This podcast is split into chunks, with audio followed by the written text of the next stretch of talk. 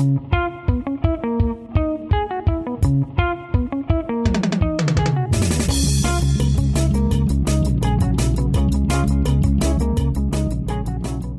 willkommen bei Petajoule, dem Podcast der österreichischen Energieagentur. Bei Petajoule sprechen wir mehr oder weniger regelmäßig über Themen, die die österreichische Energiewelt bewegen. Und heute geht es um eine Sache, die wir im April schon einmal hatten. Äh, damals haben wir uns gemeinsam mit Johannes Meyer von der E-Control und meiner Kollegin Karina Knaus angeschaut, was die Strompreis-Zonentrennung zwischen Österreich und Deutschland nach einem halben Jahr bewirkt hat.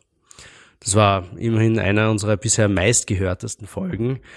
Der Hintergrund, seit 2002 hat zwischen Deutschland und Österreich eine gemeinsame Strompreiszone bestanden und diese Strompreiszone im Großhandelsmarkt ist mit 1. Oktober 2018 getrennt und in ihrer Funktionalität eingeschränkt worden.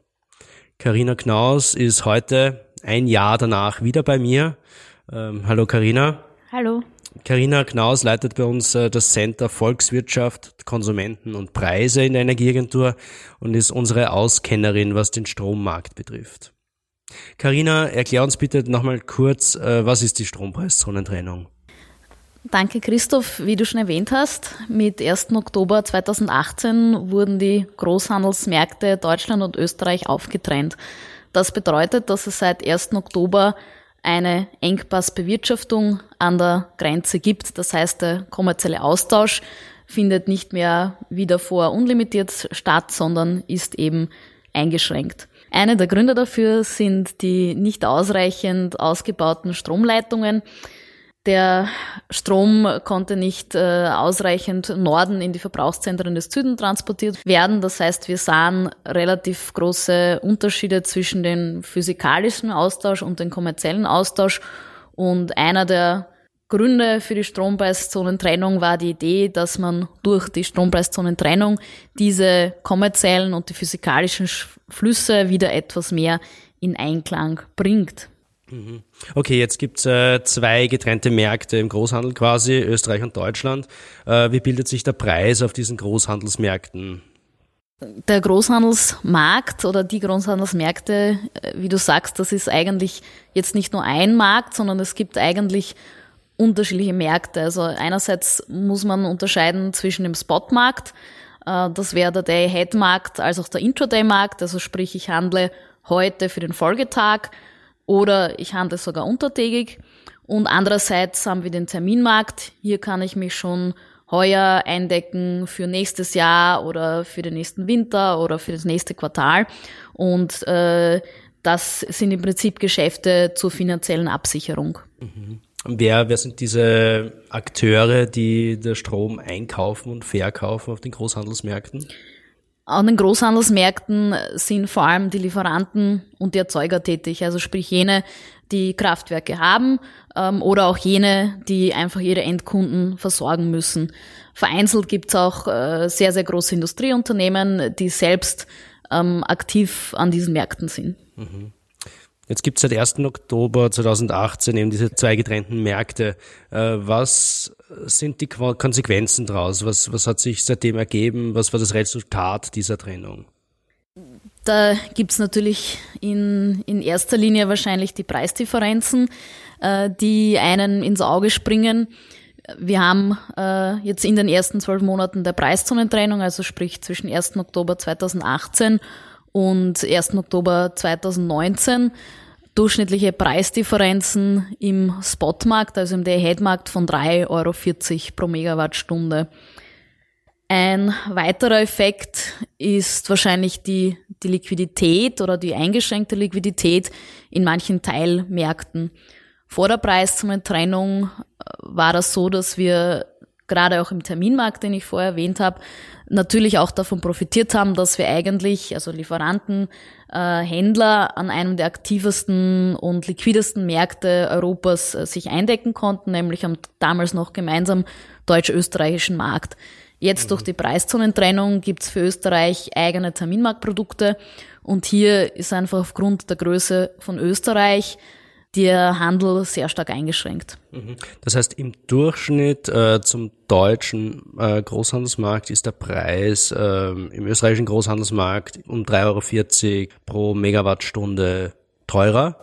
Ähm, genau, im Day-Ahead-Markt ganz konkret. Im Day-Ahead-Markt. Betrifft das, ähm, wen betrifft das? Industrie, Haushalte?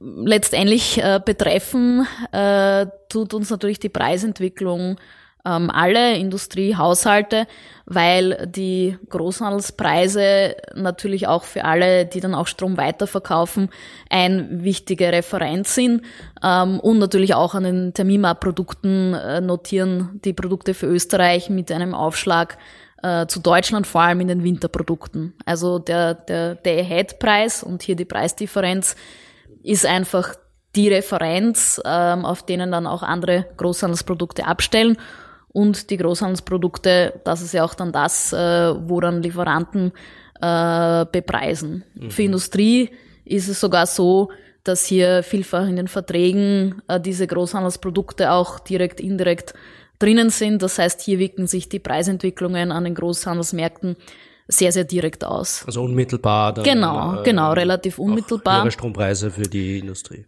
Genau, oder in dem Fall vor allem auch also im Vergleich zu Deutschland dann ja, eben höhere ja. Preise oder im Vergleich zu zum Beispiel deutschen Konkurrenten mhm. äh, für diese Unternehmen.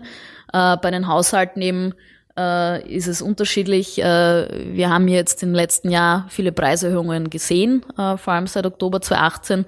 Äh, auch jene Haushalte, die äh, indexierte Verträge haben, äh, wie sogenannte Flotterprodukte, mhm. auch die spüren das relativ unmittelbar, wenn sich im Großhandelsmarkt etwas tut. Okay. Äh, diese 3,40 Euro, das ist ein, ein Durchschnittsdelta über das ganze Jahr hinweg. Äh, Gibt es da saisonale Schwankungen? Also hat man da Unterschiede auch in, zu einzelnen Monaten gesehen? Ja, also bei diesen Preisdifferenzen gibt es sehr, sehr starke Schwankungen, eine große Saisonalität. Wenn wir uns zum Beispiel die Quartale ansehen, äh, wir hatten im ersten Quartal der Preiszone-Trennung, also das war eigentlich das Q4 2018, Preisdifferenzen äh, im Schnitt von 7,33 äh, Euro pro Megawattstunde. Im äh, zweiten Quartal 2019, also sprich im Frühjahr, Sommer 2019, äh, fiel diese Preisdifferenz auf unter einen Euro pro MWH. Jetzt ganz rezent, in den letzten Wochen, sind die Preisdifferenzen wieder etwas gestiegen. Und deshalb sind wir dann jetzt im dritten Quartal bei wieder über einen Euro pro MWH Preisunterschied gewesen. Gibt es eine Erklärung, wieso es diese saisonalen Schwankungen gibt? Die saisonalen Schwankungen äh, sind letztendlich der unterschiedlichen Erzeugungsstruktur in Deutschland und Österreich geschuldet. In Österreich haben wir das Glück eigentlich, dass wir sehr, sehr viel Wasserkraft im System haben und diese hat aber eine gewisse Saisonalität, also besonders im Frühjahr. Normalerweise ist viel Wasser da nach der Schneeschmelze und deshalb haben wir im Sommer oder im Frühjahr dann verhältnismäßig günstigere Preise und sind da sehr, sehr nah in Deutschland oder mhm. teilweise sogar günstiger gewesen. Im Winter sind wir noch mehr auf die thermischen Kraftwerke äh, angewiesen und hier entstehen dann einfach größere Preisunterschiede. An diesem Preisdelta zwischen Österreich und Deutschland, äh, ist da nur die Strompreistrennung dran schuld oder gibt es auch andere Faktoren, die da einfließen? Also am Preisdelta selbst, äh, ja. äh, das liegt natürlich an der Strompreiszonentrennung. Ja, ja. Die Preisentwicklung da gibt's natürlich äh, unterschiedliche Einflussfaktoren. Die war jetzt auch im letzten Jahr ein, oder in den letzten Monaten ein bisschen uneinheitlich. Im Spotmarkt waren jetzt im, im Sommer die Preise wieder etwas günstiger. Im Terminmarkt äh, sind sie eher stabil. Und hier wird einfach viel davon abhängen in den nächsten Wochen, äh, wie sich die Preissituation entwickelt, auch in den anderen Commodities, also Gaspreise, CO2-Preise und so weiter. Also im Großhandelsmarkt generell ist der derzeit etwas uneinheitlich. Okay. Jetzt haben wir ein bisschen über Österreich und Deutschland geredet. Ähm, natürlich sind da auch noch andere Länder involviert.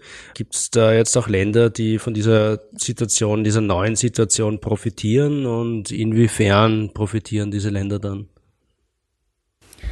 Ja, also interessant ist es, wenn man sich eigentlich auch die anderen Länder der sogenannten CWE-Region anschaut, also Central West Europe. Das sind jene Länder, die in der lastflussbasierten Marktkopplung sind.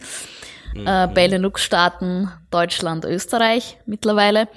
Und hier ist ein Maß, wie sich die Situation verändert hat, die sogenannte Preiskonvergenz. Also in wie viel Anzahl der Stunden haben die Länder einen gleichen Preis äh, wie Deutschland in dem Fall als mhm. Referenz. Deutschland ist in dieser Region tendenziell das günstigste Land. Das heißt, eine Preiskonvergenz mit Deutschland ist für das jeweilige Land, sage ich mal, eine gute Sache. Mhm. Und wenn man sich jetzt zum Beispiel Frankreich anschaut, äh, in dem ersten Jahr der Preiszonentrennung äh, haben die circa eine Preiskonvergenz von rund 40 Prozent. Im quasi Vergleichszeitraum, also im Jahr vor der Preiszonentrennung. Das heißt, zu 40 Prozent der Stunden war der Preis in Frankreich ähnlich wie jener in Deutschland. Gleich, genau. Gleich. Genau, also ja. mit quasi 0 Euro Preisunterschied. Mhm. Ähm, vor der Preiszonentrennung waren es 30 Prozent. Äh, Ähnliches mhm. gilt für Belgien. Und äh, auch äh, für Niederlande, dort ist es jetzt sogar die Preiskonvergenz bei 45 Prozent. Das heißt, Jene Länder haben öfter den gleichen Preis wie Deutschland und profitieren somit, auch wenn man sagt, dass Deutschland eben das günstigste Land mhm. ist, von diesen niedrigeren Preisen. Das heißt, diese Märkte sind dann de facto näher zusammengerückt. Genau, ja. genau.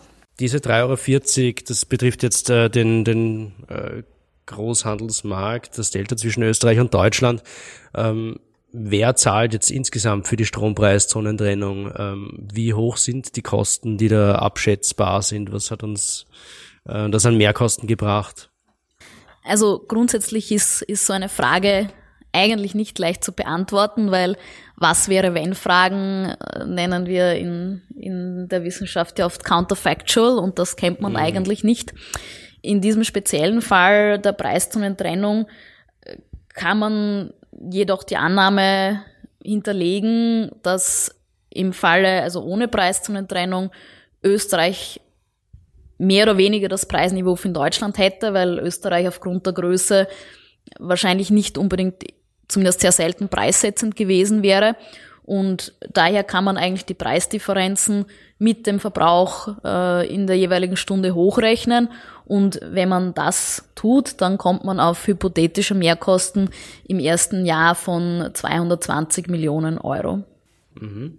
Wir haben zuerst geredet ähm, über eine stärkere Konvergenz zwischen Frankreich und Deutschland. Ähm, wie hat sich die Situation jetzt zwischen äh, Österreich und Deutschland verändert? Äh, fließt der Strom nun tatsächlich anders nach Österreich? Was hat sich da in den Flüssen äh, verändert? Also die, die Leitungen per se sind natürlich äh, gleich geblieben. Was wir uns angesehen haben und was sich äh, wesentlich äh, schon verschoben hat, ist äh, der kommerzielle Austausch mit Deutschland, also sprich der, der Handel, die Handelsflüsse zwischen Deutschland und Österreich. Wir hatten vor der Preiszumentrennung, also im Vergleichszeitraum, einen durchschnittlichen Austausch von rund 3000 MW und äh, jetzt im Jahr nach der Preiszonentrennung äh, circa 2500 MW. Mhm. Der Strompreiszonentrennung zugrunde liegt ja auch die Einigung zwischen Deutschland und Österreich, ein Engpassmanagement einzuführen. Ähm, das heißt, den Stromaustausch, eine Grenze äh, mit einer Kapazität äh, bis 4900 Megawatt äh, zu begrenzen. Wie oft im vergangenen Jahr äh, ist diese Grenze überhaupt überschritten worden? Oder wäre diese Grenze überschritten worden?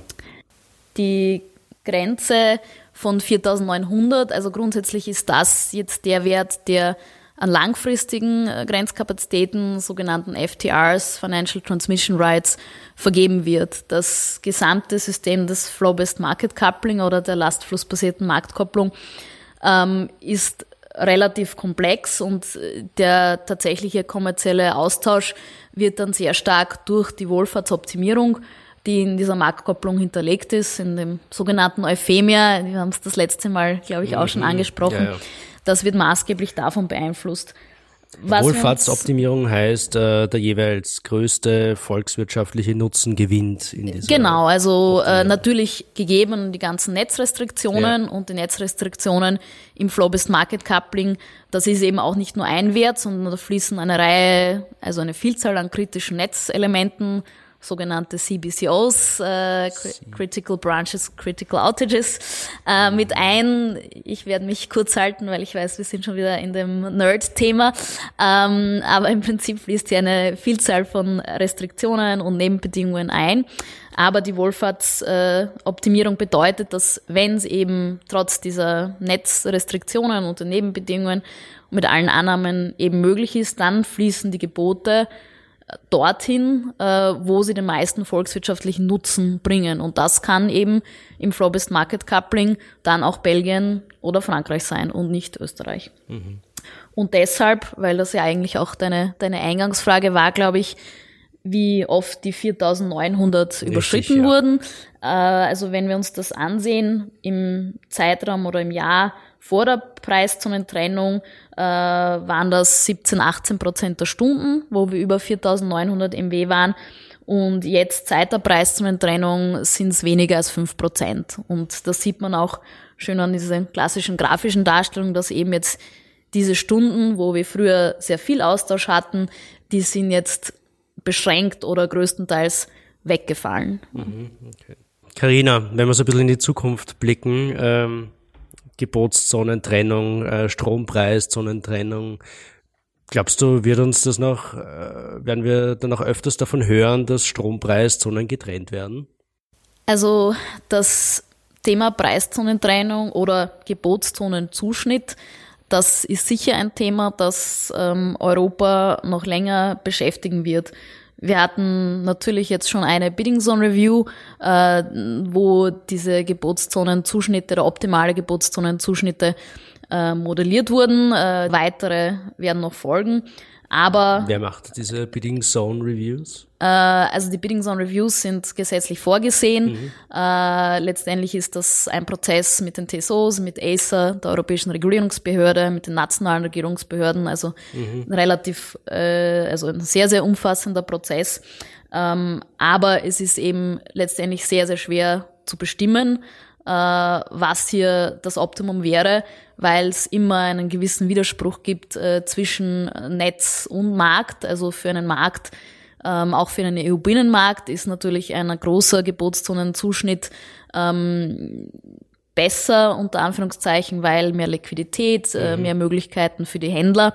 Ähm, aber natürlich gibt's im Strommarkt auch so etwas wie das Netz. Und diese Netzrestriktionen müssen auch irgendwie abgebildet werden im Marktdesign.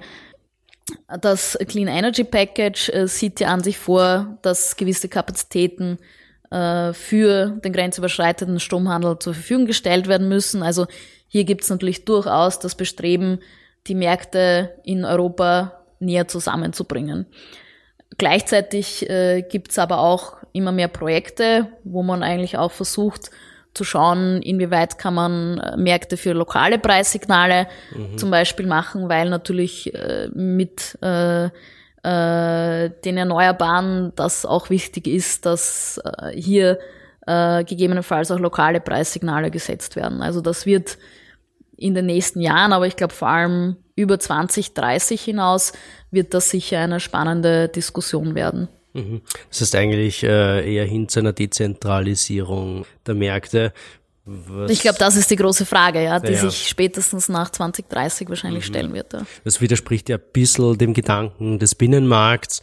Und die designierte Energiekommissarin Katri Simpson hat gestern auch wieder hingewiesen auf die Wichtigkeit äh, des europäischen Binnenmarkts, Integration.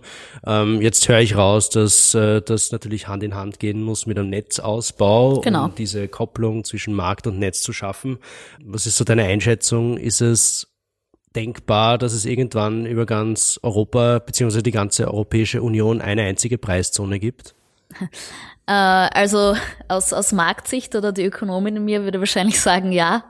Mhm. Äh, super Idee, aber natürlich ist die Frage äh, des Netzausbaus und auch, ich meine, der kostet natürlich auch und äh, ist natürlich auch nicht so immer so einfach umzusetzen in der Bevölkerung. das heißt, hier äh, gilt es wahrscheinlich dann irgendwann auch eine Balance zu finden und zu sagen, ja, äh, Gebotszonen für den Markt äh, größer, sinnvoller, aber man muss natürlich auch realistisch bleiben. Also ähm, ich glaube, die, die Vorstellung, dass wirklich ganz, ganz Europa als eine Kupferplatte sozusagen behandelt wird im Markt, ähm, also das habe ich jetzt so auch noch nicht von den glühendsten Befürwortern mhm. äh, von großen Gebotszonen gehört. Okay, also das wird schon noch eine Frage sein, die uns zukünftig beschäftigen wird, wo es ja. auch darauf ankommt, äh, wie ich das jetzt verstehe, dass äh, Ökonomen mit Technikern äh, gemeinsam arbeiten, um das. Äh, das wird die Herausforderung, ja. Carina, ja. äh, vielen Dank äh, für diesen äh, kurzen Einblick, der jetzt gedacht ist als eine Art Ergänzung zu unserer Podcast-Folge vom April. Ähm, vielen Dank für das Update. Gerne. Meine Damen und Herren, vielen Dank fürs Zuhören. Sie wissen, bitte abonnieren Sie unseren Podcast Peter Joule. Ähm, es gibt bald wieder Neues ähm, mit spannenden Gästen rund um Themen der Energiewelt. Bitte hören Sie uns auch weiterhin zu. Vielen Dank und bis nächstes Mal bei Peter Joule, dem Podcast der österreichischen Energieagentur.